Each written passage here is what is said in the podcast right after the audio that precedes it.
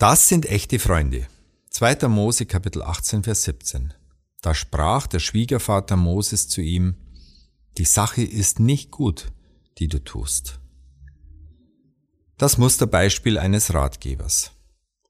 Oft benutzt Gott andere Menschen, um uns auf Missstände in unserem Leben aufmerksam zu machen. Dabei ist es ein Vorrecht, wenn sich Menschen unsertwegen auf den Weg machen, um Anteil an unserem Leben zu nehmen.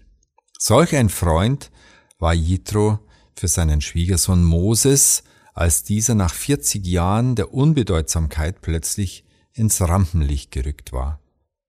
Gott hatte durch ihn das Volk Israel aus der Sklaverei in Ägypten herausgeführt, und nun, wo er vom ganzen Volk als Anführer akzeptiert war, kamen alle mit ihren Nöten und Streitigkeiten zu ihm.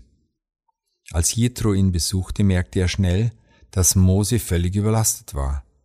Zudem war er nicht mehr in der Lage, seine Situation zu überblicken, geschweige denn eine Lösung für das Problem zu finden.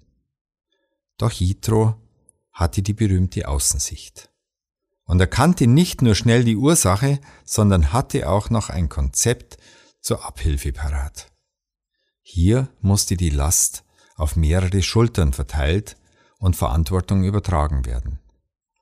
So wurde erstens Mose entscheidend entlastet, zweitens wurden verantwortungsvolle Leiter ausgebildet, drittens wurde Gemeinschaft und Vertrauen geschaffen und letztlich konnte damit noch mehr Menschen geholfen werden.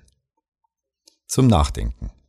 Das sind echte Freunde, die dir, bevor sie dir einen Rat geben, wirklich zuhören wollen. Aufgabe, in welchen Bereichen deines Lebens bist du überlastet und wer könnte dich entlasten?